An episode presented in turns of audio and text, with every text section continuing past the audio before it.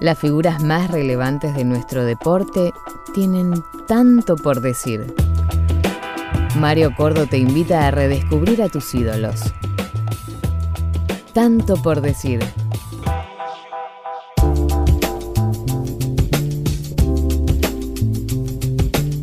Sus pantalones largos y el alto nivel mostrado en el arco lo llevaron a marcar una época en el arco de Racing Club, al punto que fue convocado por Daniel Pasarela a la selección argentina. Se terminó transformando en un especialista pateador de penales. Pasó por el fútbol de México, de Chile y por la Liga Española, donde terminó su carrera. Hoy nos visita, en tanto por decir, Ignacio Carlos González, Nacho. Bueno, primero, gracias por el tiempo, gracias por aceptar la invitación, gracias por invitarme virtualmente a tu casa, a pesar de que me hubiese podido acercar directamente. Sí, yo creo que hubiese sido más fácil. Pero bueno, respetemos, respetemos las normas. Hola Nacho, tantos años. ¿Cómo estás? Bien, sí, es verdad. verdad recién ah. afuera de, esta grabación comentábamos, ¿se hace un programa de algo de selección argentina? sí, obviamente, obviamente. No, pero también también de la época de, de, de Sport, de fuera de juego, que hacía con Matías. Eh, vos ya, ya, jugabas en primera. Eh, ¿Y qué, 95 eso? 94. 94. Teis Sport empezó en el 94. 5 de tiene que ser 94 95, por ahí. Claro, 5 de septiembre del 94 fue la primera vez que salió al aire. El 3 de septiembre empezó a salir el programa, el canal, digo, que era un sábado, y el 5 empezamos nosotros, que empezó el campeonato, ese campeonato ahí, ¿viste? El Apertura 95, 94 creo que te vas a acordar. Eh, los primeros invitados fueron del programa fueron eh, Radaeli, Pupi Zanetti y, y, Julio Cruz. Fabio Radaeli, mirá, con eso con todos, tengo, todos tengo historia. Con Fabio laburamos juntos en inferiores en Racing. Sí. Eh, con Pupi nos llevamos bien porque yo jugué con el hermano mucho tiempo. Claro. Eh, cuando había algunos botines que acá no podíamos conseguir, él tenía ya en Italia. Tengo la camiseta número 3 de Banfield de él, una manga larga, oh, La 3. Número 3, sí, la 3. Rarísimo. ¿viste? Rarísimo. Y con Julio, eh, aquella. Claro. Aquella odisea de Cochabamba, eh, Cochabamba no, de la Quiaca, que fueron 23 días. Claro, la concentración y después el partido en La Paz. Y compartí habitación con él, y creo que el otro era el negro Galván, me parece. Éramos los tres que estábamos en la habitación. Mirá vos, qué raro que no estuviese con, con el resto de los arqueros.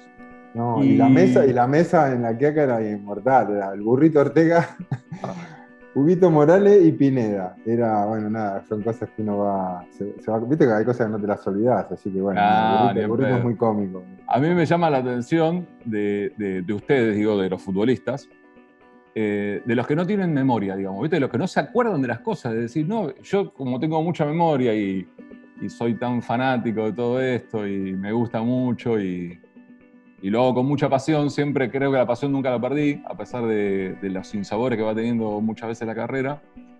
Pero me gusta que te acuerdes y que te acuerdes de con quién te sentabas y te reís solo de seguramente de comentarios, de chistes. Tengo, tengo, tengo mucha memoria. esto que habla de la pasión es verdad, ¿viste? Sí, bueno, sin sabores me parece que como todo, a veces pareciera que. A veces uno sube fotos a, Instagram y no dejan de ser eh, retratos ahí, Claro. algunos le pongo, viste, o algunos comentarios, amigos, digo, mira que no todo lo que brilla es oro, o sea, detrás de, esa foto que pareciera que todo está, está a 10 puntos, hay, hay, historias, hay sinsabores, hay malos momentos, como nos pasa, como nos pasa a todos. Y, con respecto al jugador de fútbol, me parece que está tan, tan como en un cuadrito, como que, viste, a veces no, a veces vos escuchás hablar a los jugadores y dicen, no, porque también somos seres humanos, digo, mierda, o sea, me parece que ser jugador de fútbol fuera, no sé, y me parece que quizás a ustedes en esta carrera de periodistas deportivos también es como que está todo muy encasillado, ¿viste? Primero somos seres humanos, después somos jugadores de fútbol, cada uno elige, elige las carreras que, cree conveniente, que le gustan o que le apasionan. Sí, y también está la cuestión, elegir la carrera, sí, también hay una cuestión, a vos te debe pasar, por ejemplo, con, con tu carrera en inferiores, cuando vos hacías inferiores, a mí me pasó cuando estudiaba periodismo, de la cantidad que nos llegan, digamos, que somos privilegiados los que llegamos, los que nos podemos mantener, lo que vivimos de esto, lo que laburamos, con subes y bajas. ¿eh? Yo, es más, te voy a decir algo, te, voy a confesar algo. Tengo hasta. De los, que, de los que tienen su carrera así, ¿viste? todo, todo, lineal, todo tranquilo, no me gusta. Digo, digo, pobres. Pobres. En algún momento les va a tocar. No se lo deseo, ¿eh? Para nada. Hoy, en, la radio, hoy en la radio escuchaba, creo que es el psicólogo, a Rolón. Sí. Y, hablaba que detrás de cada, de cada, de cada decisión siempre es como que hay, obviamente que hay fracasos y hay, los miedos existen, no sé, cuando te separás, cuando cambias de laburo, y si lo traslado a lo mío, es, a mí me costó volver después de 14 años al club. Yo volví a Racing en el 2012. Me fui fin del 97, bastante puteado, eh, poco valorado, pero no por la gente, eh, sino por, por parte de la dirigencia y bueno, algunos que se han sumado. Y, vuelvo en el 2012 y salíamos a hacer la entrada en calor en el 2012. Primero con el Coco, que duró poquito, cuatro meses, los primeros cuatro meses del 2012. Después viene Luis sube el día, que formé parte del cuerpo de Neguel casi un año y medio. Y salíamos a hacer la entrada en calor y yo, o sea, era una ovación, yo me sentía jugador otra vez, fue, volver a vivir. Y nos, ovacionaban a mí y al chino que tenía, tuvo un buen, muy buen momento en Racing. Y, nada, yo, cuando me volví de España en el 2010, no, no mezclo todo, ¿eh? pero cuando me volví digo, yo quiero hacer el curso técnico porque es algo que a mí me gusta y me apasiona. Entonces nada, eh, estaba como entrenador arquero de primera, medio, medio premio, para los que no saben, cuando te toca estar así medio ante un cuerpo técnico, medio premio de, lo que un premio de, jugador profesional, buen sueldo, obra social. Y yo pero yo vine para otra cosa, o sea, yo moví toda la familia en el 2010 para, para ser técnico, para esto. Entonces se da la posibilidad, después de que se va Luis, viene Isquia, dirigió siete partidos, y se me presenta la posibilidad de dirigir un solo partido. Y que algunos dirigentes en su momento lo tomaron mal. Yo, lo que dije es que eh, había vuelto a España para ser entrenador y que en mi vida siempre tomé riesgos y decisiones y esta adrenalina del desafío constante, que, normalmente en gran porcentaje te, no digo que te vaya mal, pero bueno, tenés un bache, un montón de baches en el medio. Y, nada, me costó irme. Y, duré un solo partido y volver a insertarme es durísimo, es durísimo. Y vos me preguntás cuántos labures tuve de verdaderamente como entrenador y fueron muy poco. Me tuve que ir a Venezuela seis meses, primer semestre del 2017, y después ocho meses en, en All Boys, lo que quedó del 2017 y dos o tres meses del 2018. Y hasta ahí nada, y tratando de, ver, ¿viste? Y está difícil. Me acuerdo perfectamente que cuando se te dio la oportunidad de dirigir ese partido, no me acuerdo del rival, pero sí que fue un viernes, ¿no? ¿Un viernes a la noche puede ser? ¿En Racing? Sí. No, no, fue un domingo contra estudiantes. Ah, bueno, no sé por qué se me mezcló eso. Eh, eh, me acuerdo perfectamente que cuando después que pasó eso dijiste, prefiero irme al club y, dirigir en otro lado, yo quiero ser técnico. Me acuerdo perfectamente. Claro, porque... Ahora, ahora la distancia, no, no te hubiese eh, no convenido, porque hay veces que no es una cuestión de conveniencia, es lo que decías vos de la pasión. ¿No hubiese sido preferible esperar que llegue el, otro momento más y seguir trabajando en el club, pero no por una cuestión de lo que decía vos, del sueldo, del medio premio, de la obra social, sino por la cuestión de seguir eh, como entrenador.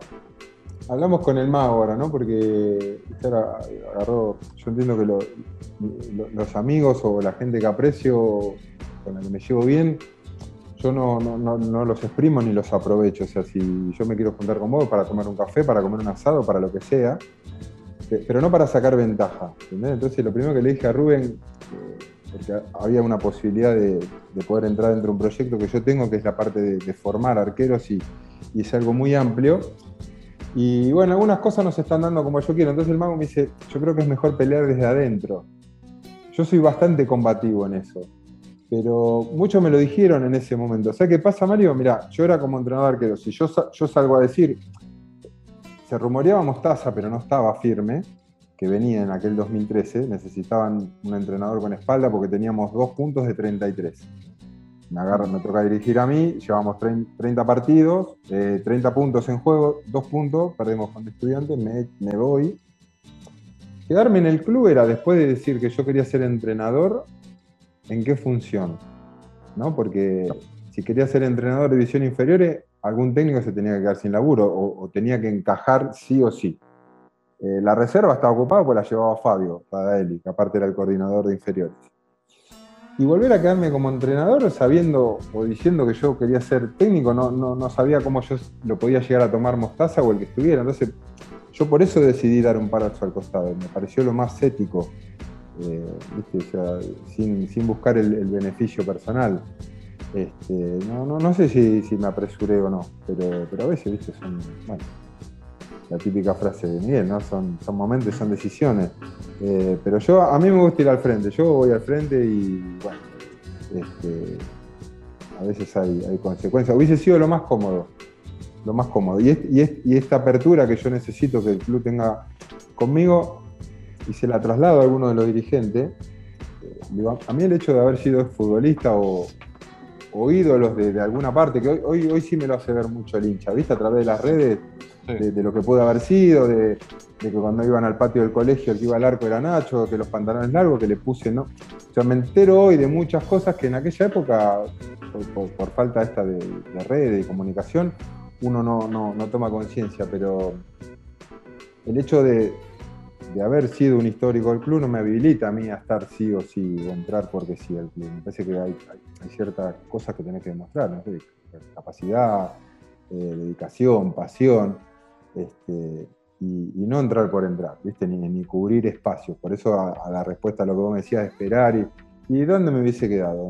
¿Con el utilero? No, ¿sabés lo, que, lo que creo? Que, en esto, como somos contemporáneos y, capaz que por, porque en mí sí un futbolista frustrado, no tengo ningún pudor en aceptarlo ni en asumirlo, y me siento muy privilegiado de la profesión que tengo y de la carrera que he hecho, pero sobre todo de la, de la fortuna que he tenido en varios momentos. Eh, pero sí eh, que, lo siento como medio, como que hay un paralelo entre futbolista y la cuestión del periodista, porque eh, lo, lógico es que nosotros no tengamos una relación de dependencia con un, con un canal o una radio durante años. Se da, se da, pero lo lógico es también que uno vaya cambiando, que vaya enriqueciéndose, que trabaje con otra gente, que trabaje con, que, haya, por ejemplo, si vamos a, la, lo tradicional de un medios escritos, televisión y radio, que uno se vaya enriqueciendo y que le, te falta de un lado, mejorar de esto, mejorar lo otro, para ir haciéndose más completo y, y mejor profesional. Pero sí lo que creo es que muchas veces, primero que el tren no pasa una sola vez, es mentira que pasa una sola vez. Y segundo, que eh, hay que encontrar los momentos, ¿viste? Hay que encontrar los momentos. Vos como entrenador, eh, si vas a un partido de Copa Libertadores de visitante, vos sabés que los primeros 15 minutos es probable que la pasen mal y que te tiren centro de todos lados. Ahí hay que aguantar. Y después salir un poco más. Y pararse 10, metros más adelante. Y ya capaz que no apostar solo al contragolpe, sino también a tratar de tener el balón y a manejarlo. Y que la gente esa que está que es de la cual vos sos visitante, que esa gente juegue la presión en contra del equipo local, por ejemplo, ¿no? ¿Se entiende, no? Lo que, a lo que apunto. Entonces, eh, eh, capaz que encontrar el momento justo es tan o más importante que estar preparado, que ser apasionado, que, presentar un proyecto global que no sea pura y exclusivamente para hoy, sino que sea futuro para el club. Sí, el otro día hablábamos con un, hablaba un amigo y eso que te, eso de los que vos querés escuchar, no que todo está bien, ¿viste? Claro. Uno me dijo, bueno, el tema de las decisiones, porque tengo dos opciones, una de, poder ir a dirigir quizás afuera y la otra esta posibilidad de Racing, y bueno, está medio ahí todavía deambulando y me dice, yo optaría por esto. Y, este otro amigo que también que vive afuera, me decía, Nacho, me dice, yo creo que vos tenés capacidad. El tema es que vos te cerrás en el, una de las pocas veces que me lo dicen y que lo acepto, yo soy difícil de aceptar, no la autocrítica, sino en, el que me digan qué hacer. Durante tanto tiempo de mi vida me han dicho qué hacer, primero mis viejos, ¿no? que o, que te tenés que acostumbrar a ciertas cosas. Después muchos años de matrimonio es como que decís en un momento, viste, me quiero sacar la camisa como viva, y decir, bueno, y este soy yo, y me, que me salga la bestia, y y a veces me pongo la capa a la justicia y me quiero chocar con todo el mundo, ¿viste? Desde el que pasea al perro y no levanta lo que tiene que me, me peleo con todo el mundo y digo, no puedo ir así por la vida. Y este pibe me decía, no alcanza con que vos sos así. Eh, a veces hay, y, yo creo que vos sos capaz, me dice, pero la capacidad implica un montón de cosas. Eh, saber en qué momento, esto que hablabas recién de los partidos, ¿no? En qué momento acelerar, en qué momento poner cara de culo, en qué momento eh, reírte, en qué momento ser un poco más político. Dice, porque a veces solamente, me dice, un buen producto eh, se vende desde todos lados, desde la materia prima, que quizás la tenés vos, pero no tenés quien te la sepa vender, o, vos no te sabes vender. Entonces me parece que, que un, gran profesional o un, exitoso eh, es armar un combo de todo eso, ¿no? del talento, de saberlo vender, de esperar los momentos. Y bueno, son muy pocos los privilegiados que entienden cómo equilibrar todas esas cosas, ¿no? Porque a veces esto que hablábamos de cuántos futbolistas o cuántos en el camino de ustedes o del periodismo, si este la va a romper y bueno, nada, ¿viste? Le faltaría otra pata. y, yo creo que, en este ámbito somos bastante, bastante parecidos, ¿no? El futbolista con, el periodismo deportivo, digo, porque es el que más conozco, ¿no? Claro, sí, pero por eso, por eso te lo marcaba. Vos sabés que eh, yo hace casi dos años que hago este programa, lo disfruto mucho hacer. Eh, podemos partirlo en dos partes. La, primera cuando eh, lo hacía en el estudio y la segunda cuando la cuarentena me permite hacerlo por esta vía y también me permite que con muchos de ustedes que no se tienen que acercar a la radio, que, no hay, que es más fácil acomodar el tema de, los horarios, de charlar con chicos que, están en el exterior o, en el interior del país, en otra provincia. Eh, pero hay, una, hay un par de cosas que las repito siempre y, le pido perdón si alguno ya me lo escuchó, que es que una vez el León que era entrenador de básquet, el creador de la, Liga Nacional, eh, tenía de asistente a Julio Lamas, que hoy es técnico de la selección de Japón, pero fue técnico de Real Madrid, fue técnico de Boca, fue técnico campeón con Olimpia de Venado Tuerto eh, de la Liga Nacional. Y Julio Lamas, que era asistente de él, joven, muy joven, le dijo, eh, León, ¿qué tiene que tener un gran entrenador de básquet? Y Leas Nudel le dijo, una de las cosas que tiene que tener un gran entrenador de básquet es saber de básquet. Pero es una de las cosas. Tanto como profesionalismo, eh, paciencia, eh, capacidad para manejar el grupo, eh, a veces callarse, a veces callarse, a veces, a veces cómo declarar, a veces poner una sonrisa, a veces pegar un portazo. Creo que se trata de todo eso, digamos. Yo no tengo dudas, eh, no te he visto laburar, Nacho, pero no tengo duda que lo debes hacer con pasión, porque fuiste apasionado toda la vida eh, con todo.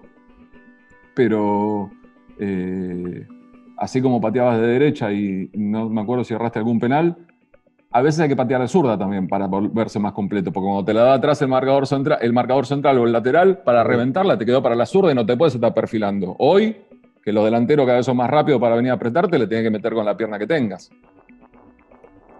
Sí, lo que pasa es que yo me escudo mucho en esto de, que, por ejemplo, con, las formas de ser y, de expresarme, a veces como que con el paso del tiempo es muy difícil empezar a, cambiar cosas, ¿no? Esto de, o yo me aferro mucho, no, mi esencia es esta, ¿viste? O sea, yo tengo ese discurso, por eso este pibe este amigo eh, me dice, bueno, me dice, va a tener que cambiar algunas cosas, boludo, porque si te estás dando cuenta que ya en, un largo recorrido eh, quisiste por este lado y no fue, yo no te estoy diciendo que, que traiciones tu forma de ser, ni tu honestidad, ni la ética, ni los valores, pero simplemente empezar a, a tener otra manera de, relacionarte y mucho más con el ambiente que nos movemos nosotros, ¿viste? el dirigente de fútbol es muy o los que tienen el sartén por, por el mango, quienes toman decisiones, a veces son muy celosos de, pequeños detalles. Este, y bueno, aprender a convivir con eso. Entiendo que todavía estoy, estoy a tiempo de, poder cambiar algunas cosas. Es difícil, ¿viste? Es difícil. Porque... Ah, si me decís que es difícil, más huevo le meto. Si me decís que es difícil, más huevo le meto, digamos. Si, ah, encima es difícil hacerlo, entonces lo, lo quiero hacer. Entonces lo quiero sí, no, es así, es así. Este, pero, pero bueno, viste, eh, también veo que el, sistema es muy, digo, el sistema con respecto a, nuestra profesión, me imagino que los jugadores pasarán por lo mismo. Eh, el tema es que para entrenadores hay, hay cada vez menos espacio, cada vez somos más. Este, pero bueno, siento que si a veces no perteneces a, a, cierto grupo de, gente que se mueve o cierto vínculo, estás medio fuera del sistema. Salvo que dependa de, bueno, de grandes entrenadores que ya tienen una espalda y que no necesitan de, entrar dentro de esa rosca como para, para poder dirigir, ¿viste? Porque si no, en definitiva son siempre los mismos. O sea, cuanta más posibilidades vos tengas de hacer un programa, en este te va mal, te limpian, vas al otro, vas al otro. En alguno la vas a invocar y en esto es exactamente, entiendo que es exactamente lo mismo. O sea, eh, el porcentaje de, partidos jugados y de ganado, digo, mierda, o sea, eh, ¿cuál es el porcentaje? Y yo creo que con los entrenadores pasa lo mismo. Eh, y, hay muchas cosas que para mí están mal, ¿viste? O sea, que, por ejemplo un, entrenador dirija dentro del mismo torneo dos equipos. Y yo creo que ahí es gran parte de responsabilidad el, mismo, el mismo círculo de entrenadores que se tiene que poner fuerte en eso, ¿no? Porque, que nos toque un poquito a todos y, que a la hora de, repartir laburo este, sea más equilibrado y parejo. Sí, pasa que eh, estoy hablando con Nacho González, pasa que mm, creo que es muy diferente la cabeza de los entrenadores que están trabajando a los que están sin laburo. Eh, los que están laburando están pendientes, a, esta altura de la semana, ya están pendientes en el rival, en la pelota parada, en si juega tal o no juega tal, en definir el equipo, en tiene un suspendido y está entre dos eh, posibilidades para poner, para reemplazar, para reemplazar. Y el que no está laburando, bueno, obviamente que, es, que se da cuenta desde afuera, ve las dificultades que existe para meterse en ese circuito que decís vos, que yo estoy de acuerdo. Estoy de acuerdo, pero creo que los buenos a veces tardan un poco más, pero laburan, Nacho. Eh, tardan un poco más. Es, como la frase de la canción, tarda en llegar, pero al final hay recompensa. Entonces, pero también el tarda en llegar lo tenés que acompañar con cierta paciencia y no volverte loco, de la, no volverte loco, digamos, ¿viste? No todos los días decís, no, está bien, me tengo que calmar. Y te vas a dormir y a otro día te levantás y decís, no, pero quiero laburar, quiero laburar. Te entiendo. La cuestión del, desempleo, puedo dar una charla TED si querés. es decir, yo eh, soy de eh, hice mi propia teoría de que lo peor no es la falta de guita ni mucho menos, es el exceso de tiempo libre. El desempleo lo peor que tiene es el exceso de tiempo libre. Si te levantás a las 7, a las 9, a las 11 o a las 4 de la tarde, es lo mismo. Y más para tipos como ustedes, que están tan acostumbrados desde chicos a tener una rutina y a que, todo te lo ordena, digamos, ¿viste? Porque vos almorzás a la 1 porque terminabas de entrenar a 11 y media y 12 y cuarto, 12 y 20 estabas afuera del vestuario. Pero Sí, y sigo igual, ¿eh? O sea, hoy. Claro, pero claro que sí. Hoy, y también, bueno, yo creo que igual con laburo y sin laburo todos tenemos subes y bajas, ¿no? Todo ánimo, la cabeza. Eh, está claro que ante la falta de, de laburo hay un montón. Obviamente está el aspecto económico que decís. Yo quizás no sea el, principal, pero ayuda y también, viste, cuando, cuando tenés hijos y cosas que que te, mueven un poco, pero el hecho de no tener la cabeza ocupada, de, no tener esa meta, yo desde que compito, no sé, 13, 14 años que empecé en inferiores, mi, meta era el fin de semana, o sea, de competir, de ganarle, después cuando eh, los partidos me tocó estar como entrenador, ya pensar en el próximo partido, en el rival, analizarlo y, la meta esa de, ganar y esa adrenalina que te pasa por dentro, por eso te contaba antes de, haber dejado de ser entrenador de arquero, que estaba perfecto, porque al chino me lo aplaudían, a Saja a mí me aplaudían, viste, empezaba el partido, me quedaba ahí al costadito, y encima andaba bien, viste, no aplaudían a todos, no tenía problema, pero yo sentía que me faltaba algo más, viste, ese dolor en el estómago de ese dolor cuando te toca perder y esa bronca y esa satisfacción cuando, cuando lográs el objetivo y cuando ganás, o sea, como que no me sentía partícipe, este, a pesar de que, de que creo que, hacía un buen laburo y que he tenido muchos entrenadores que no lo tuve como, como en mis comienzos como arquero, pero sí ya en el final, de que se empezó a instalar esto del entrenador arquero y he aprendido bastante. Algunos me han dejado, otros no. Este, pero, pero hoy sí, al no tener cosas puntuales, me pongo yo solo las metas y me afatido solo, ¿viste? Porque digo, bueno, yo me levanto, a las 9 tengo que estar desayunando, a las 10 tengo la rutina, de 10 a 11 y cuarto, eh, después si tengo que ir a comprar o ir al banco o hacer algún trámite, eh, no me puedo pasar de la 1 a 1 y cuarto. Y por el momento digo, pero si no me presiona nadie.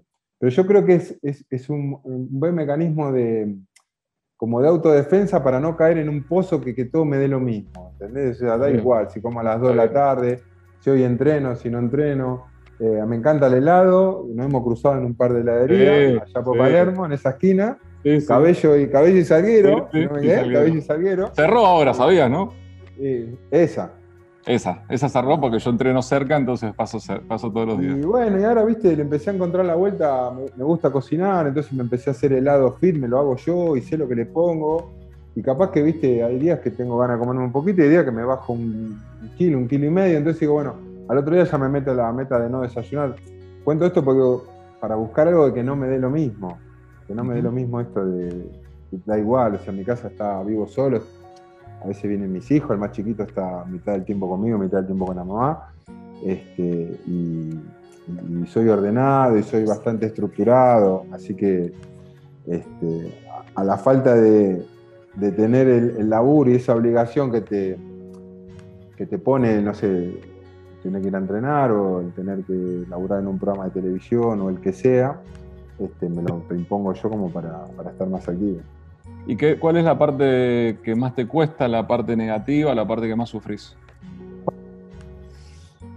Eh, pienso mucho en que cuando volví, volví con 38 años, yo viví mucho tiempo en Canarias, mi hijo del de medio, Agustín, que tiene 22, nació allá en el año 98.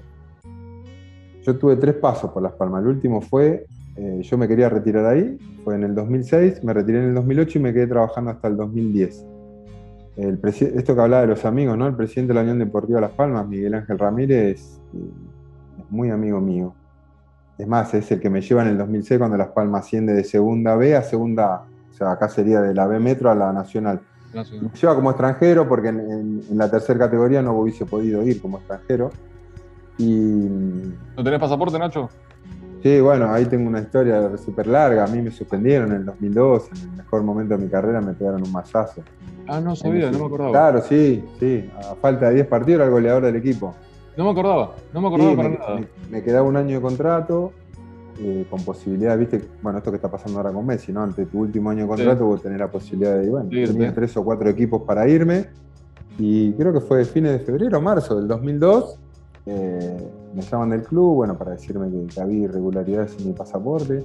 Yo siempre tranquilo porque los, los pasaportes de mi bisabuelo, italiano, intactos. O sea, esos pasaportes de tapa dura, Chiapini, Sí, o sea, sí, sí, sí. no había por dónde, no sé, algo se hizo mal y bueno, nada, caí en la volteada. Entonces yo dije, yo me quiero retirar en Las Palmas. Bueno, terminé yendo. En el 2009 venimos un invierno, o sea, verano allá de vacaciones, que te venís un mes y alquilás temporario acá en. Madero.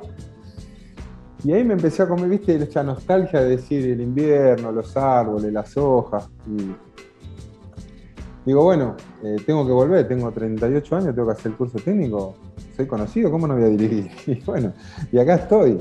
Este, entonces, eso pienso, es- eso me. Si bien tengo, tengo 49 años, pero me- como que me corre todo el tiempo el reloj en la cabeza y digo, ya no soy mal de 38, 39, viste este auge de, de los entrenadores jóvenes. Sí. Y eso me, eso me pone, me pone mal cuando me voy a acostar. Entonces trato de mirar tele, no tengo tele en la habitación. Entonces trato de mirar una serie o lo que esté mirando hasta que no doy más. Cuando no doy más, Claro. pum, me voy a acostar. Claro. Y a la mañana me pasa lo mismo, por eso no me gusta quedarme en, en la habitación, porque siento que, que la cabeza me empieza a caminar, entonces me levanto. Si me preguntás es eso. Siento que, que cada vez se me está haciendo más tarde para, para empezar a dirigir. Ya no soy el tan joven que podía haber sido a los 40, 41 para dirigir, ¿viste? Sí, entiendo. Es eso lo que me corre un poco en la cabeza. ¿Podemos hacer una pausa? Dale. Y después seguimos charlando. Así Parece como, agua. que la, parece como que la charla fluye, ¿no? Como que tenemos. Sí, va sola, va buen- sola, buena química. Sí, y bueno, luego sigo dale, hablando con Nacho González. Dale, vamos. Mario Cordo te invita a redescubrir a tus ídolos. Tanto por decir. Nacho, sos uno de los culpables de, Sí. que- de, eh, hacerme sentir viejo. Como, le como me pasa con el Cholo Simeone, como me pasa con el Turco Assad, como me pasa con Miguel Russo, con el cual obviamente soy íntimo amigo. Que, que sus hijos yo, algunos los tuve en brazos. Es decir, a Yamil Assad lo tuve en brazos, a Nacho Russo lo tuve en brazos, a Giovanni Simeone lo tuve en brazos, a Gianluca también. Y al tuyo lo conozco de muy chiquitito. Y ahora cuando lo ves así, arquero hecho y derecho, digo, ¿cuándo pasó todo esto? ¿Cuándo pasó el tiempo y cuándo se hizo tan hombre? Encima lo ves declarar y, y se parece a vos, digamos, esa cuestión de. Porque vos decís ahora, recién- antes decías que no tenés treinta y pico de años, pero vos a los veinte y pico eras el capitán del equipo y cuando perdían eh, declarabas vos, ibas vos al frente y peleabas los premios. Y era un Racing, uno, era un Racing que no era. No, unos premios que nunca cobrábamos. aparte, era, aparte. Era, pelear, era pelear, no sé por qué. Vos preguntame por qué ir a pelear. Esto que decís es verdad, ¿viste? La otra vez escuchaba también, el hijo del Moncho Monzón, o sea, como que empezamos a ver a, a los hijos Claro. de, de los que jugamos en aquella época. Y que el otro día, bueno, te contaba que lo había saludado al mago por su cumpleaños. Y le mando, porque él el año pasado, septiembre, por ahí, octubre, me manda una foto que teníamos los tres abrazados, después un 6 a 4 en cancha de boca. Eh, Eh, estaba abrazado el mago, el querido Adrián de Vicente y yo, ¿viste? Saludando a la, popular visitante en Cancha Boca, cuando antes se podía ir y llenaba, el visitante antes llenaba las dos bandejas, la del medio y la de arriba. Y entonces, ahora para el cumpleaños le mandé una foto, porque Alan me nace cuando yo estoy en Japón. Nosotros nos fuimos a hacer una gira a cobrar una deuda, o sea, nos fuimos, por, fuimos a cobrar algo que nos debían, este, y Paola tenía fecha, ponerle para la primera semana de, de agosto del 96. ajá. Y es más, cuando me voy, nos fuimos una semana, ¿eh? muy poco, pasamos más arriba del avión que el tiempo que estuvimos en, en- en Tokio. Y llegamos un viernes y el lunes llamo, viste, a casa no me atiende nadie. Uh. 12 horas de diferencia y, y me atiende, no me acuerdo que si, si era mi suegra, ¿verdad? Me dice, fuiste papá, qué sé yo, bueno. Llegamos el viernes, o sea, yo ya, ya pensaba, digo, le va a cambiar la cara, no lo voy a digo, uh, me va- Cuatro días pasaron. Y me acuerdo que me fue a buscar, Paola me fue a buscar al aeropuerto a Seiza, y hay una foto en la que estamos, que salió en el diario, en el Olé, que, está, que la, la tengo yo en, en formato digital, está el mago al lado mío y yo con Alan en brazos, tendría cuatro días. Claro. Este, sí, el camino fue largo, ¿viste? Este, yo creo que también ve mucho de, de, de esta, esta cultura de- de- del entrenamiento y del sacrificio. Tiene otro temperamento, ¿eh? Eh, mucho Más más. tranquilo. Yo creo, que, yo creo que le va a ir mejor. Sí. Claro, más tranquilo. Es decir, cuando me decís otro temperamento, me- asusté porque me, pensé que me ibas a decir más explosivo. Dije, es imposible. Esto No, no, imposible. no, no, mucho más tranquilo, estudia. Este, lo vivo cagando a pedo, yo soy fastidio. Ahora que vivo solo ya hace casi cinco años, me cuesta, me cuesta convivir, o sea, siendo- me, cu- me cuesta convivir con mi otro yo. Claro. Imagínate con alguien más, al chiquitito que tiene Joaquín, que tiene ocho, eh, más o menos eh, lo acomodo. Pero este grandote, en pandemia, sé lo que fueron los primeros tres, cuatro meses, me lo fumé entero, o sea, no. Claro. Era todo el día. Y, y yo me acuerdo, fue uno de los que convencí, porque esto que contabas, de, o contaba yo que costó convencer a la, a la familia para volver a Buenos Aires, después de vivir en, en Las Palmas, donde no pasa nada, donde los sábados y los domingos, me acuerdo, ahí aprendí a andar en moto, agarraba la moto en la isla, era pasear y ahí no tenía problema que te choreen, que te lleven puesto. Era, era eso es calidad de vida, ¿viste? Donde dicen calidad de vida, que no pasa solamente por tener la billetera gorda, sino de calidad de vida, poder disfrutar de, la- de las pequeñas cosas. Y bueno, le comí la cabeza a Alan, ya tenía 12 años, y digo, vamos a Buenos Aires, porque acá digo, no vas a poder jugar en ningún lado, digo, tenés las palmas solo. Le digo, vamos allá, le digo, capaz que, no sé, te puedo llevar a Racing a probar. Bueno, fue a Lanús, fue un camino largo, porque el gran mérito es de Enzo Noce, que era el entrenador arquero de inferiores, y me dijo, bueno, tráemelo. Yo notaba que había mucha diferencia con los chicos que venían de, infantiles y él era tiernito, ¿viste? Empezaba en novena y a pesar de que era medio grandote. Y así lo llevamos, novena y octava, o sea, 13 y 14 años. Todos los días, lo llevaba yo, lo llevaba la madre. Sabiendo que el fin de semana no jugaba, porque al no estar fichado. Y en séptima, yo me voy a Racing a laburar con el Coco, 2012, y él ficha en séptima. Creo que habrá ido uno o dos partidos al banco durante toda séptima. Y él estaba contento, ¿viste? Y yo un día lo agarro y le digo, mira, Alan, digo, no jugás. Eh, el técnico no sabe si juega bien o mal más allá del entrenamiento. Sos buen compañero, buen alumno, buen hijo, andás con el bolsito, tus compañeros te quieren. Digo, algo distinto vas a tener que hacer. Digo, agarrar alguno del cuello, no sé, peleate con alguno, no sé, meter una piña a alguien, discutir con el técnico, algo, no sé, que te vean algo más. Este, obviamente que no me hizo caso.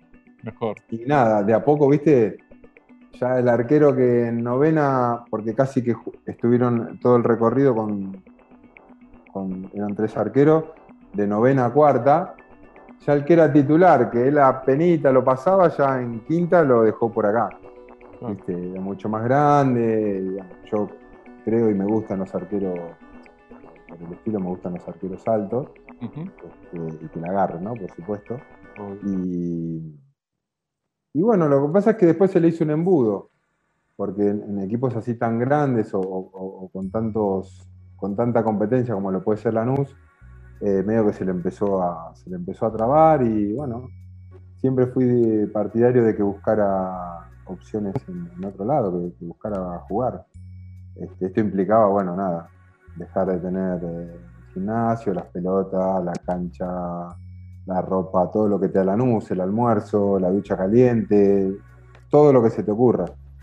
Este, y bueno, fue a San Telmo y la verdad que bien. Al principio tampoco le, no es que le tocó jugar demasiado, pero bueno, ha sido peleando y viste a veces esto que decías vos antes, ¿no? En algún momento llega. Este, pero cuando llega también tiene que estar preparado, porque no es que decir, bueno, me tiro a hacer la plancha y que llegue. Este, mientras tanto, tenés que seguir haciendo lo mismo como si te tocara estar, estar adentro, para que en el momento que te toca, bueno, explotar. Hay un gran mérito en el esfuerzo del exitoso, ¿viste? Cuando digo exitoso estoy hablando del que llega primera y del que se mantiene y que para el técnico es titular, por lo menos en esta época es titular, y hay un, hay un gran mérito en el esfuerzo de, de ese y en algún momento cuando no jugaba, pero vos lo veías que estaba contento y que, estaba, y que lo llevaba muy bien predispuesto y buena onda con los compañeros, con el técnico.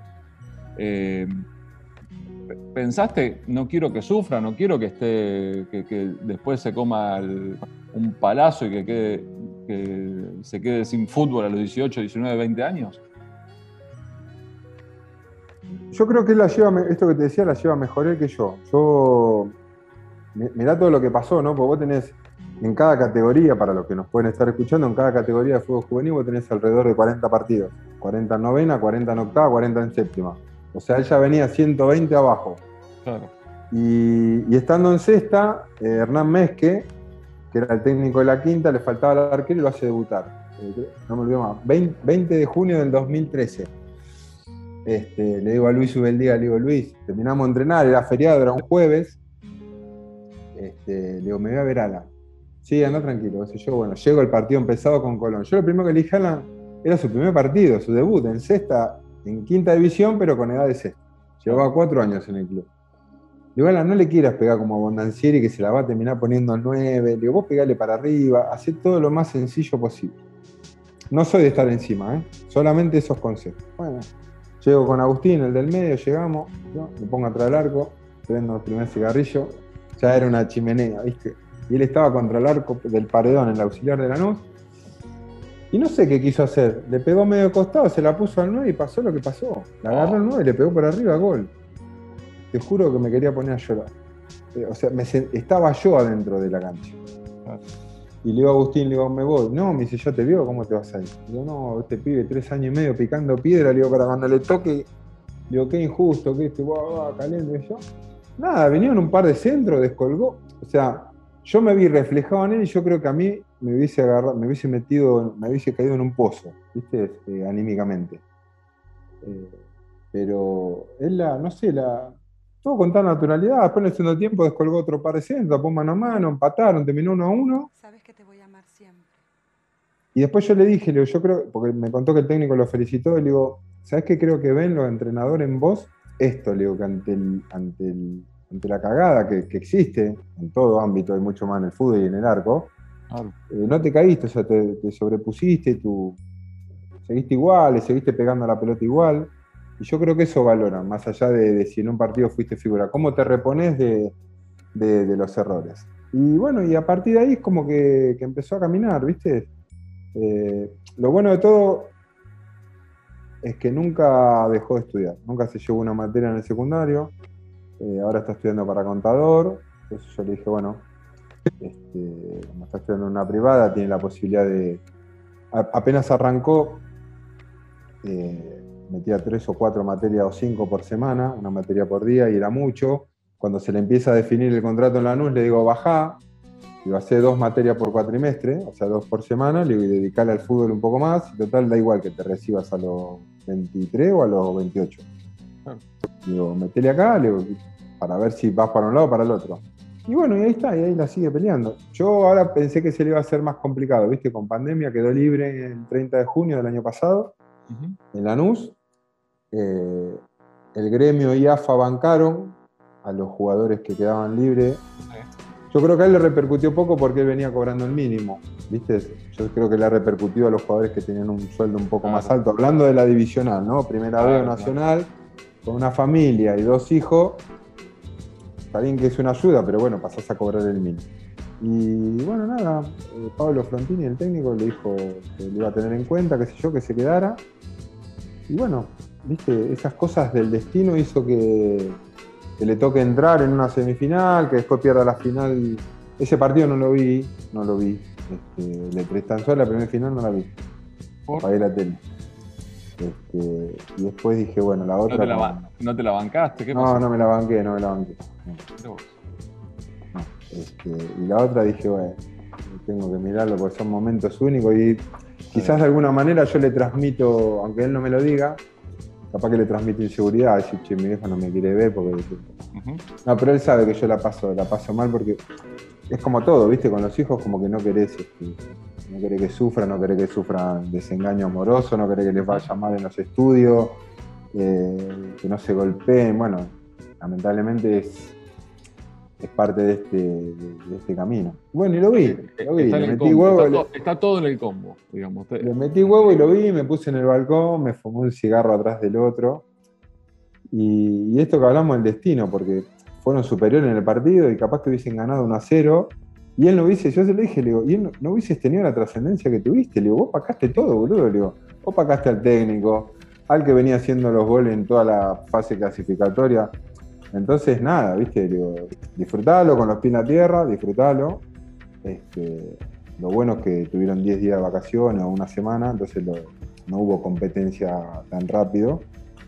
Y arrancaron esta semana, entrenando. Así que le digo, nada, arranquen y, ya metete de lleno en esto que bueno que te vean, viste, que no te conformas con, con la fotito de, del diario. Pero bueno, es joven, tiene 24 años.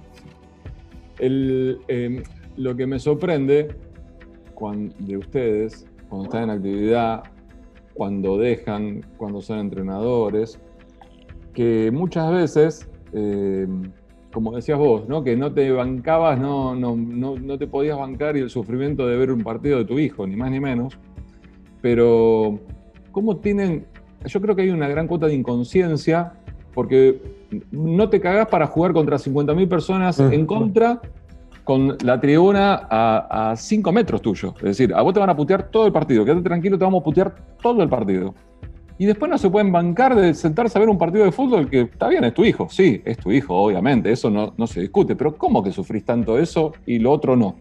Y viste, difícil de explicarlo. Me parece que el, que el no, y no sé si vale la respuesta, porque como entrenador vos tampoco, si bien disponés quienes entran a jugar los 11 o los cambios que puedo hacer durante el trámite del partido, como entrenador tampoco depende de vos. Vos elegís los intérpretes, después son ellos los que ejecutan.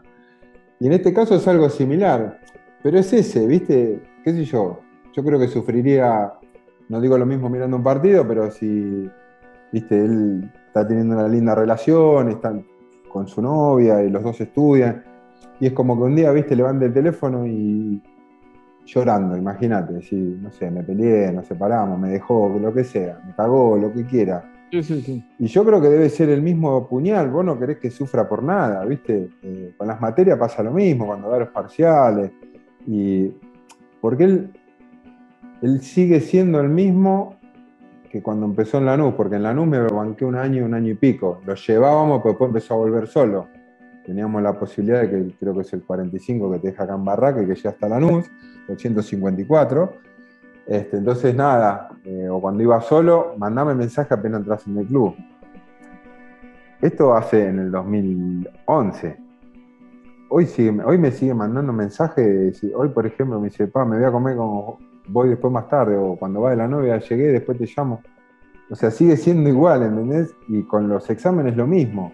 Te dice, rendí, viste, te ponen el musculito o me fue para abajo. Y cuando fue para abajo, viste, y ah, la puta madre, qué sé yo, lo mismo que ahora cuando firmó el contrato, que, que sí, que no. yo no quería mirar, me metía en las páginas de ascenso, ¿viste? Y traían, le habían dicho que iba a firmar, pero no firmaban, ¿por qué? No te querían firmar en agosto, porque supuestamente se iba a arrancar a entrenar en octubre, ¿viste? Y el club del ascenso no te quieren pagar dos meses sin una competencia. Claro, obvio. Claro, pero viste, yo me metía en las páginas de ascenso y viste que habían traído un pibe de un arquero de Quilmes, ya, o dolor en el estómago, la puta madre. O sea, que, voy no solamente por, ver un partido, sino porque involucra, en este caso, a tus seres más, más importantes que para mí son mis hijos, este, sin lugar a dudas. Sin duda. ¿Y qué te pasaba con eh, qué te pasaba cuando laburabas en inferiores? ¿Qué te pasaba cuando laburabas en un cuerpo técnico, como, como me contabas antes? Laburaba con el chino, el chino sí fue campeón con Racing, digamos, un tipo muy querido, eh, muy, muy respetado también, fue capitán también, es decir, había muchas, muchas cosas que podías llegar a sentirte identificado o, emparentado. Pero ¿qué te pasa con, obviamente que no voy a comparar ¿no? la cuestión de los hijos, pero ¿qué te pasa con ellos, con, lo que, con los que trabajan con vos más cerca, con los que vos sentís más empatía por una cuestión lógica del puesto? Eh, yo creo que son dos cosas totalmente distintas, porque yo primero en el 2011 fui entrenador arquero de Lanús, que fue fui entrenador arquero de Alan sin estar fichado. Y claro, después me toca primera división, ¿viste?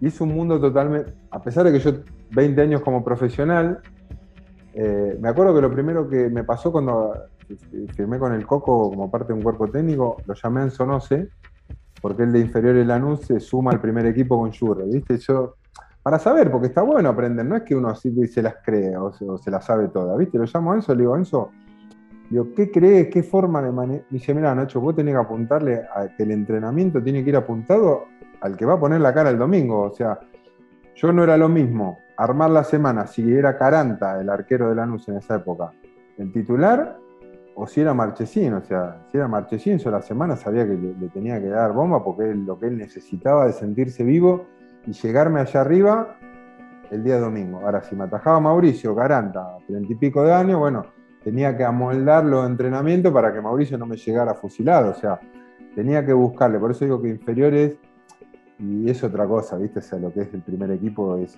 otra cosa. Eh, y con el chino sí me ayudó, con el chino, con Jorge de Olivera, que, también estoy muy contento que tuvo el ascenso con Platense. Este, recién aparecían los primeros pasos de Juan Muso y Chila Gómez. Este, a Juan un día casi lo hago llorar a Muso porque lo volví loco él siempre, y él lo sabía, él siempre ha tenido un déficit con los pies, pero lo ha mejorado muchísimo. Y eso se mejora, se mejora laburando, esto que me decías en un momento. Si siempre le pegaste con derecha, empezás a practicar. Claro, claro. Y este, claro, viste, yo entendía, lo volvía loco, pero le digo, Juan, le digo, no puede ser que no le pegue con la zurda, con el borde interno. Le digo, con el borde interno es el golpe más noble que hay. Le digo, no te estoy pidiendo que le meta en peine y me cruce, me hagas un cambio de frente. Bueno, y así lo volvía loco hasta que, viste, ah, pibito, 18 años. Y, viste, en una te empezó a hablar, le empezó a temblar la voz y le pusieron los ojos vidriosos y digo, bueno, digo, bueno, Juan, digo, tranquilo, yo lo que trato de alguna manera, cuando me tocó dirigir en inferiores ya 2015-2016, con ciertas edades, de alguna manera ser cercano y de alguna manera hacerle sentir esto, ¿no? Eh, no sé si la palabra es rigor, pero hacerle sentir lo que van a palpar en primera división, porque primera división es eso. O sea, no hay tiempo. Uno de los chicos me decía una vez, me dice, no, yo, me dice, cuando hacemos los trabajos, ya como entrenador, no como entrenador que. Dice, cuando hacemos los circuitos, el control y el pase, me dice, ejercicio y no sale, me dice, a la primera me dice que me llama la atención, ya me estoy poniendo nervioso porque a la segunda sé que me vas a volver a cagar a pedo. No me acuerdo el nombre del chico exactamente. digo, mira, digo, si estás jugando Copa Libertadores. Y vos tenés edad, le digo, poder ir al banco de primera. Imagínate que se dan las situaciones, Racing llega a cuarto semifinal y decide el, el Colorado Zábala. Facundo decide jugar con alternativo. Te toca ir al banco. La parás la primera contra el banco y tenés los monitos ahí atrás. ¿Vos te crees que a la segunda te van a.? No, a la segunda se te tiran en paloma y ya dejaste de ser el pibe o la revelación o la novedad.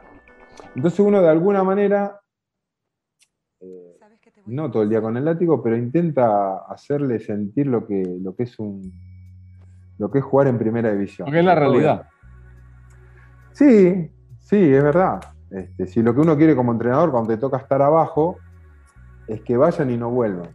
Yo he tenido varias, varias agarradas, más que nada con, algún coordinador de, de, Racing, porque yo le planteaba que, que ser el distinto, que entrenar, el entrenar con primer y bajar a tu categoría, que ir a la selección y volver al club entre semana.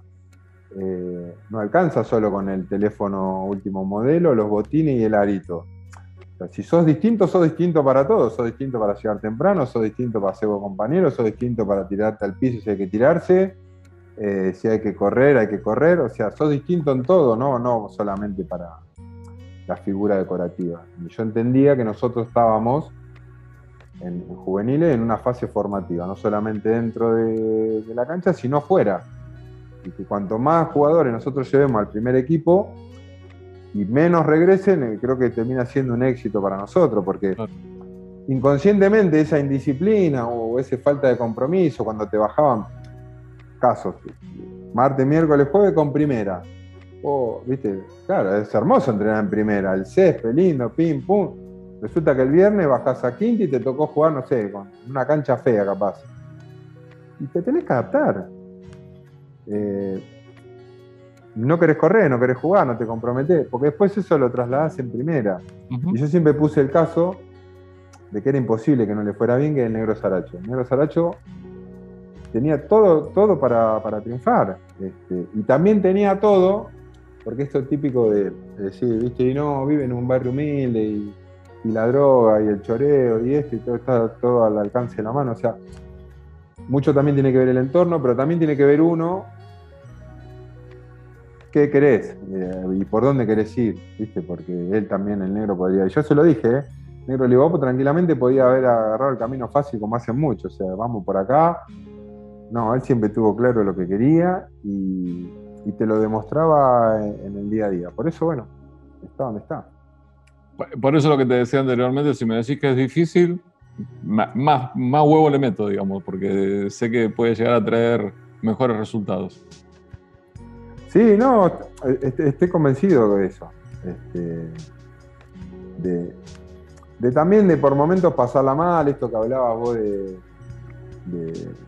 de que todos hemos pasado por momentos de, falta de laburo, de, no sentirte valorado, sentirte olvidado. Este, entonces nada, viste, cuando, cuando más o menos empezás a asomar la cabeza es como que bueno, eh, la, recompensa termina siendo, termina siendo mucho más grande. Sin duda. ¿Podemos hacer la última pausa? ¿Escuchamos un poquito de música, Nacho? Dale. Y después sigo charlando con Nacho González. Tanto por decir, una charla entre amigos, en Club 947.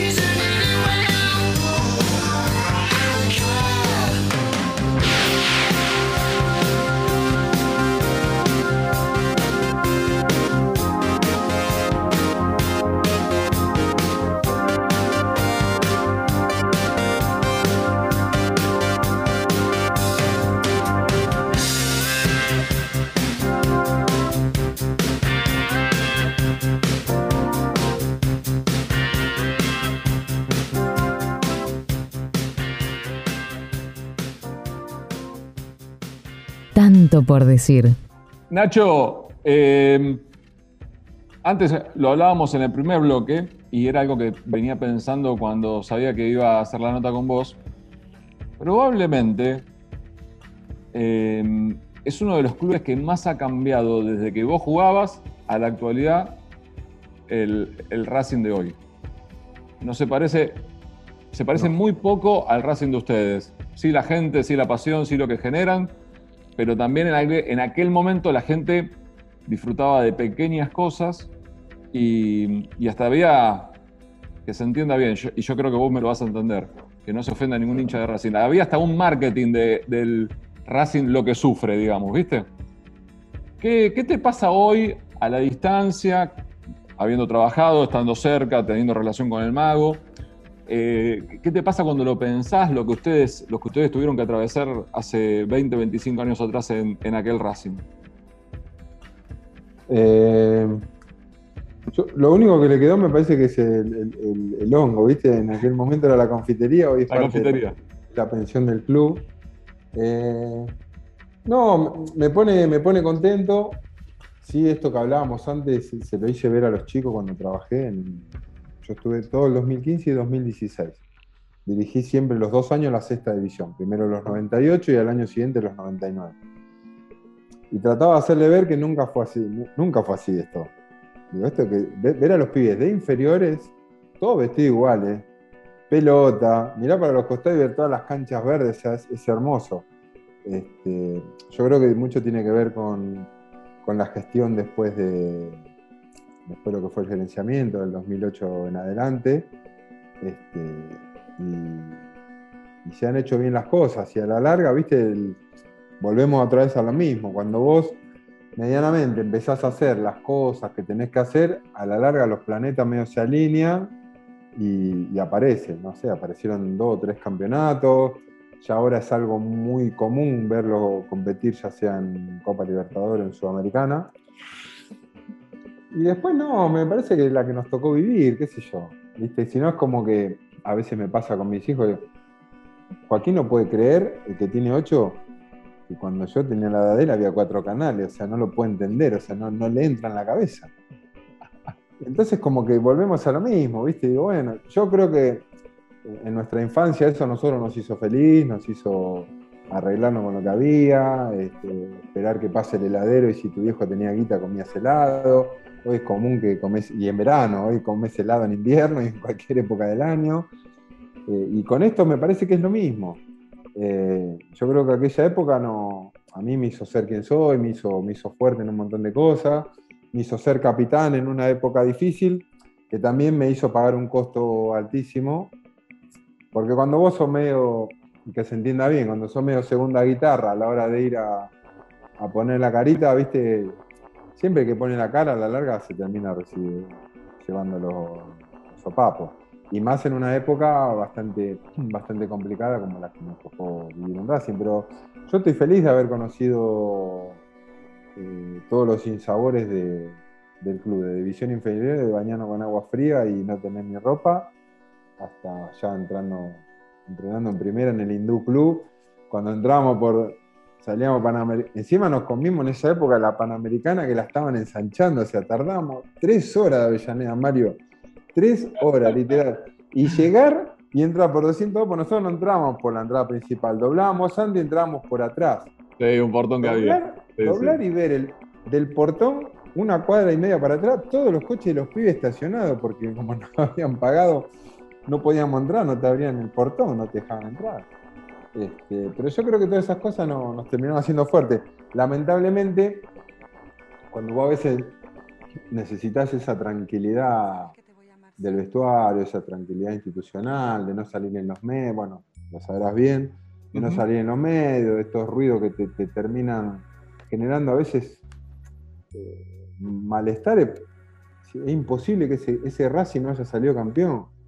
Te nombro tres, cuatro ah, jugadores: el, Chelo, el Chelo Delgado, el Piojo López, Capria, Pompey, ah. eh, Tete Quiroz. ya está. fui, a, Santa Fe el día que ustedes llegan con chance a la última fecha contra el Vélez de, Bianchi, que gana en, gancha independiente, y Racing pierde 5-1 en Colón, eh, que dirigía Brindisi Tenían un equipazo, pero tenían un equipazo. Ya habían armado un gran equipo con Marcheta un par de años antes, después con Brindisi eh, le metieron un par de refuerzos más, pero es increíble cuando repasás esos nombres que no hayan sido campeón, tenían todo, absolutamente todo, gol, juego, eh, gente con experiencia, categoría. Sí, pero faltaba esa tranquilidad, viste, de, preocuparte solamente por jugar al fútbol. Y, no digo que, bueno, que a veces cuando los resultados no se dan, no estar expuesto, porque bueno, eh, mayor trascendencia, mayor expuesto estás, o sea, si sos el técnico de Boca o sos jugador de Boca, te tenés que bancar ciertas reglas del juego, hasta por ahí nomás. Si sos el técnico de la selección, te van a llevar crítica de todos lados, o sea, es, parte del juego, pero, pero esa incomodidad constante de, que no cobrábamos, de que no había camiseta, que no había ropa, de que llegábamos al hotel y no podíamos concentrar porque paseábamos por todos los hoteles en la, gestión anterior, la de Juan de Estefano, que siempre la cuenta el turco, es verdad, o sea, agarrábamos un hotel hasta que le metía tres o cuatro cheques de cuatro o cinco concentraciones. Como no pagábamos, nos teníamos que ir a otro hotel. Yo creo que no hay hotel de Buenos Aires que no conozca, no sé, te los puedo nombrar a todos, hemos paseado por todos lados. Yo, todas estas cosas está bueno, ¿viste? Qué sé yo, hoy nos reímos, está bueno, porque nos has hecho madurar y yo creo que ha sido parte de nuestra, de, nuestra juventud, porque yo no dejaba de tener 22, 23 años en esa época, 24. Este, pero con mucha más responsabilidad, ya a los 24, 25 fui papá, ya era capitán de Racing, digo, mira, ya empezaba desde desde chico a cargar con, una mochila, pero siempre es algo que me gustó, ¿viste? El tema de. Por eso también decidí esto de, de salir de quizás la comodidad en aquel momento de entrenador de arquero, en 2013, a, ser entrenador y a tomar decisiones, porque fue en eso sí es mi esencia, ¿viste? El liderazgo, el delegar poco, el tomar decisiones, el el ir al frente, en tratar de, moldear algo y que salga como lo planeaste, porque en, toda mi carrera, o en toda, desde que empecé a soñar con ser arquero, la cantidad de metas que me he ido puesto, eh, a, medida que iba transcurriendo el tiempo, las he ido logrando, ¿viste? Y esta de dirigir se me está, se me está resistiendo la hija de puta, pero bueno, ya ahí está, ahí vamos, ahí vamos peleándola.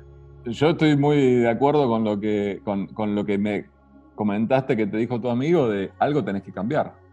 Pero no es la esencia, no pasa por eh, mañana peinarte para el costado y estar de traje todo el día y dejar de entrenar en tu casa. No, no, pasa por una cuestión de pequeños cambios, de pequeños cambios, de poquitas cositas, digamos. Vos lo sabés con algo muy específico como es el entrenamiento de arquero. hay un estilo de cada uno. No podés exigir que eh, un pibe de 1,90 tenga el mismo estilo que uno de 1,75 puede tener mucha potencia de pierna, todo lo que quiera, puede ser muy bueno debajo de los palos, mucho reflejo, pero hay veces que en vez de pegarle así, si le pegas así, y es este movimiento nada más, y te ayuda a tener 10 metros más de distancia en el saque de arco, y, acomoda mejor el equipo para salir, y ya te ayuda mucho más, vos siendo entrenador de arquero, a lo que pretende el técnico del equipo, del arquero, ¿se entiende, no? Lo, que quiero marcar. Sí, clarísimo. Sí, no le estamos diciendo que el que se evita con Bermuda se ponga pantalones Para nada, para nada, para nada. Yo no creo que pase la seriedad ni el profesionalismo por eso. Me, verás, así, me verás, ni mucho menos. Nacho, ¿qué te pasó y qué... Y, hoy a, la distancia de algo que cualquiera que ha estado al lado de Diego, las vivencias con él quedan como un tatuaje ¿Qué te pasó con la, noticia de su muerte?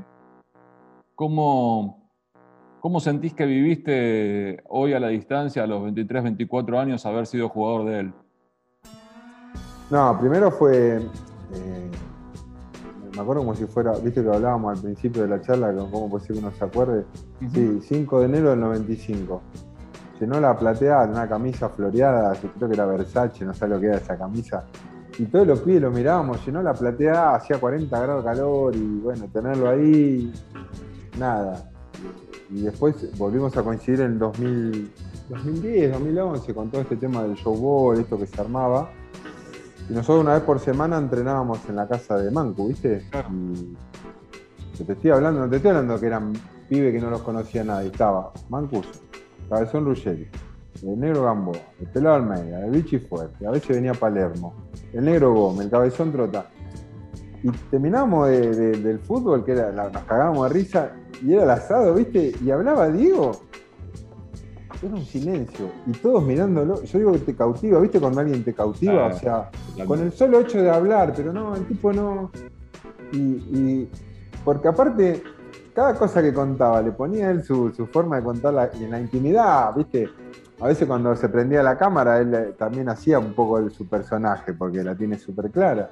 Y hablo, hablo en estado presente, yo creo que nunca se va a dejar, nunca va a dejar de estar. Y yo creo que cada momento de su vida es una anécdota de él. Cada momento de su vida. Eh, con respecto a lo otro, sí, fue un golpe duro, eh, algo que viste no. Pero sí me, da bronca porque me parece que es algo que se podía haber evitado. Eh, no se lo veía bien últimamente, y te hablo últimamente los últimos dos años. Entonces, yo creo que nadie hizo lo que tenía que, que haber hecho como para, para, pegar un golpe arriba a la mesa y.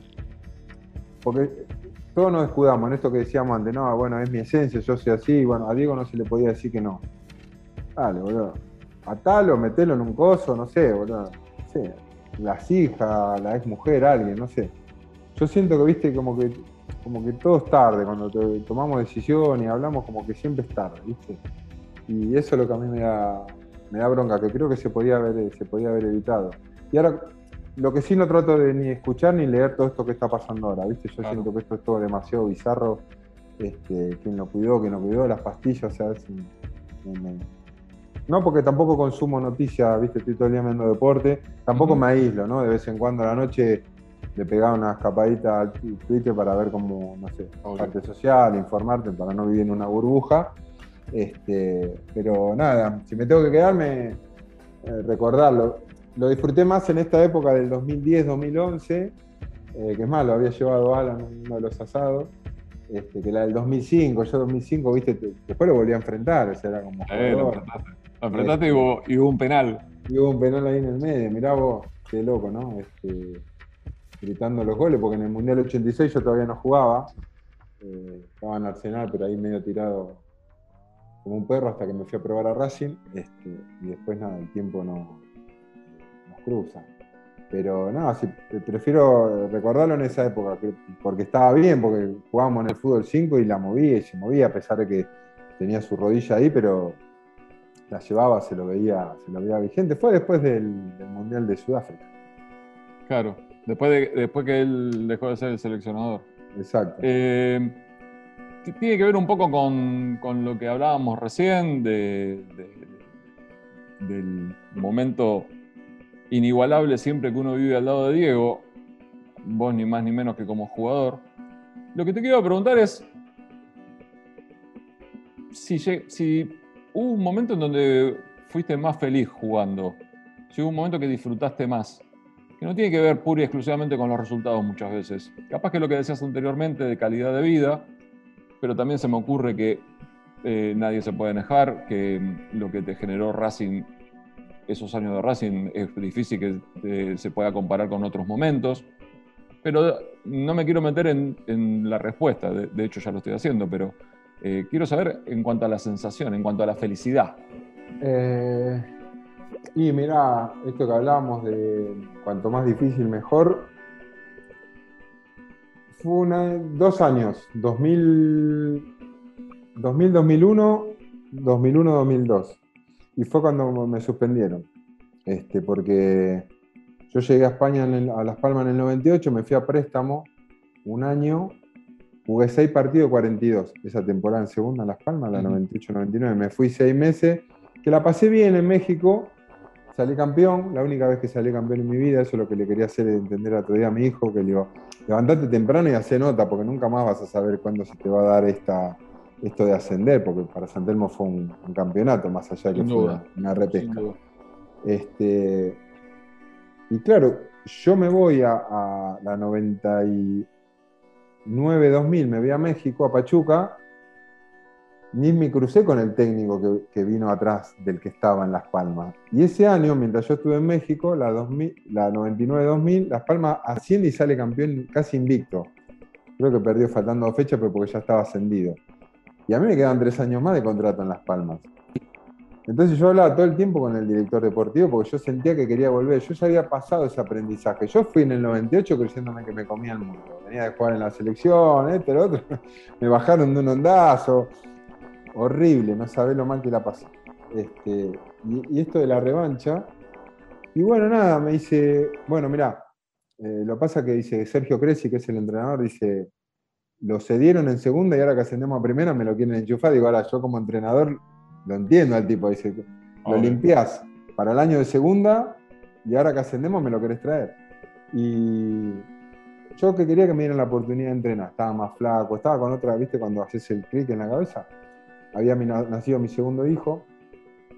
Y bueno, me empezaron a dar la, la oportunidad, se cerró el libro de pase, hasta que terminó el libro de pase, era leer todo el día el diario Marca, porque claro, Las Palmas era en primera, agarraba el revoleo que sobraba de tipo de primera. Entonces, sobre el libre de cierre, el libro de cierre pase te podía caer Tony Pratt, arquero Víctor Bahía, uno que no lo quería nadie en el Barcelona, el portugués.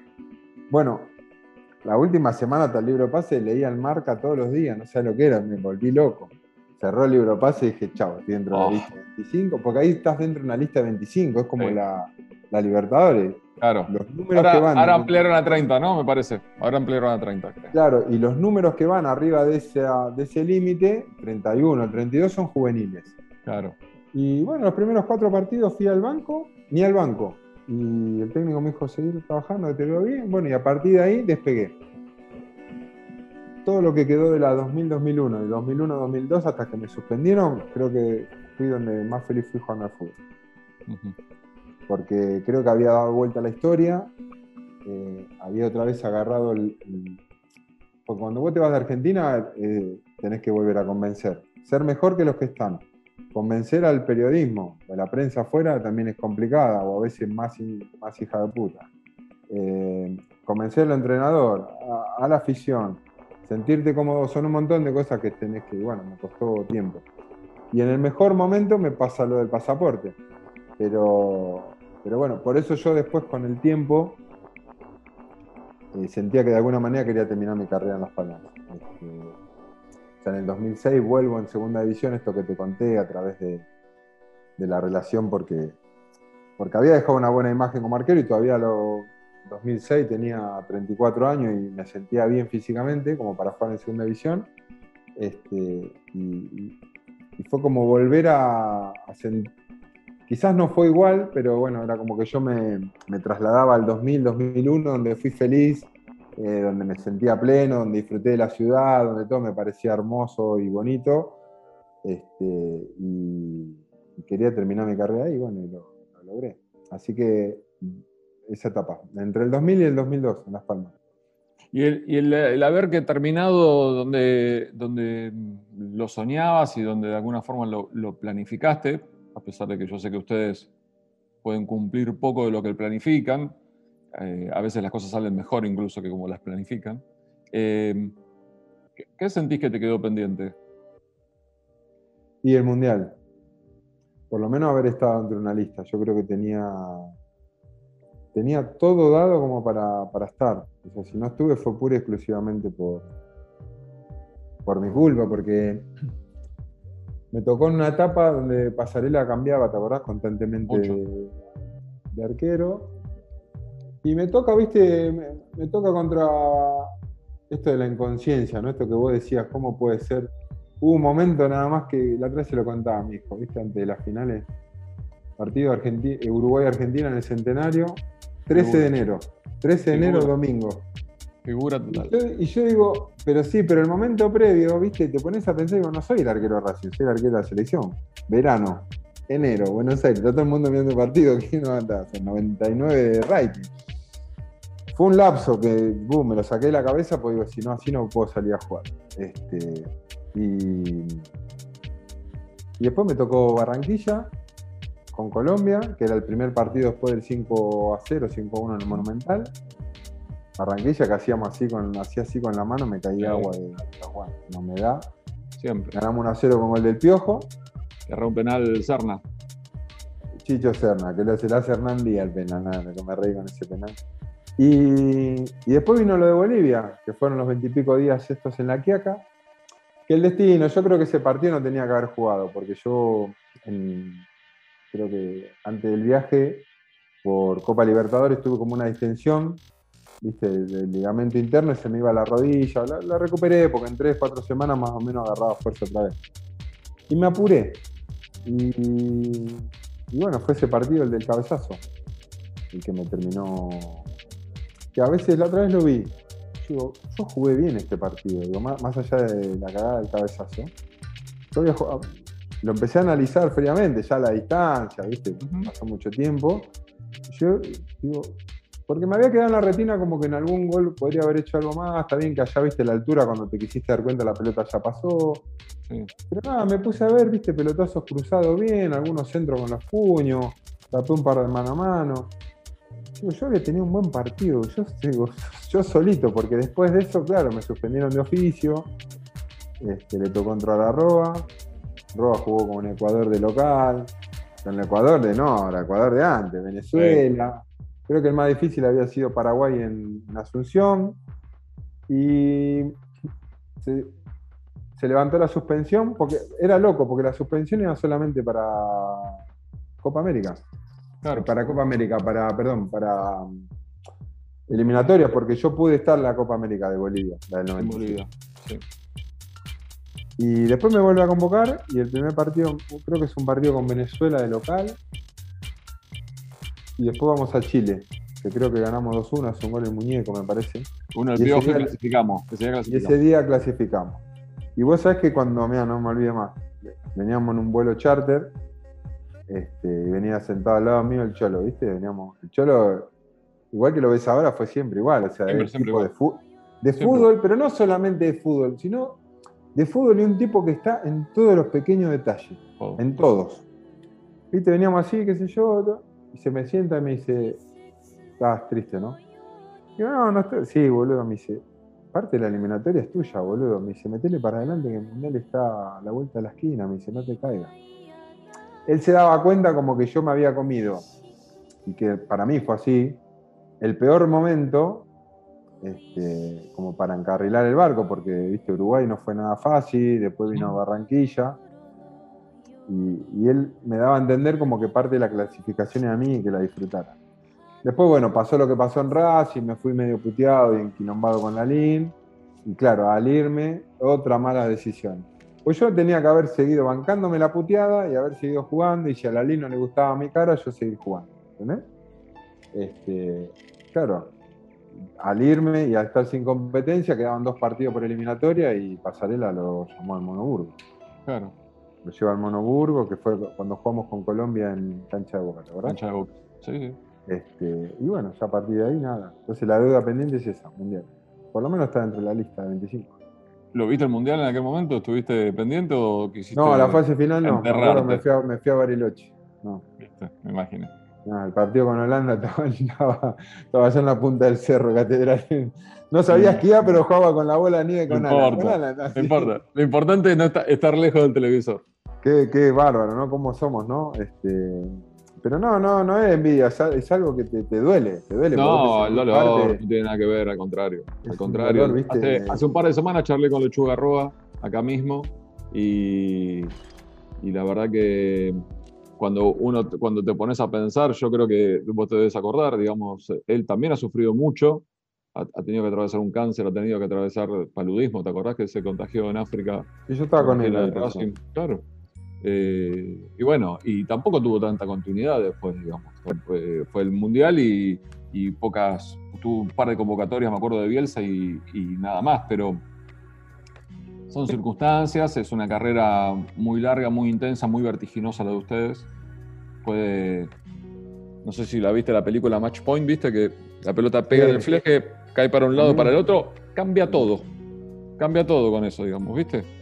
Eh, la pelota pega en el palo, sale, pega en el palo y entra y, estamos, estamos modificando absolutamente todo. Y, ustedes conviven con eso. Por eso muchas veces les ocurre esto que decías vos en varios pasajes de la nota, 22, 23, 24 años, ser capitán de un equipo.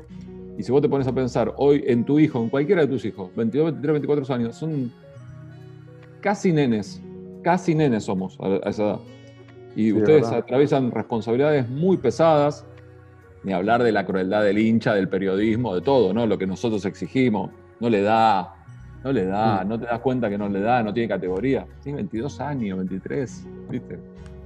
Pero bueno, somos eso. E increíblemente, ustedes desde su lugar, nosotros desde el nuestro, lo seguimos eligiendo todos los días. Sí, es verdad. Es verdad, es verdad, porque es algo que, no sé, la pasión, ¿viste?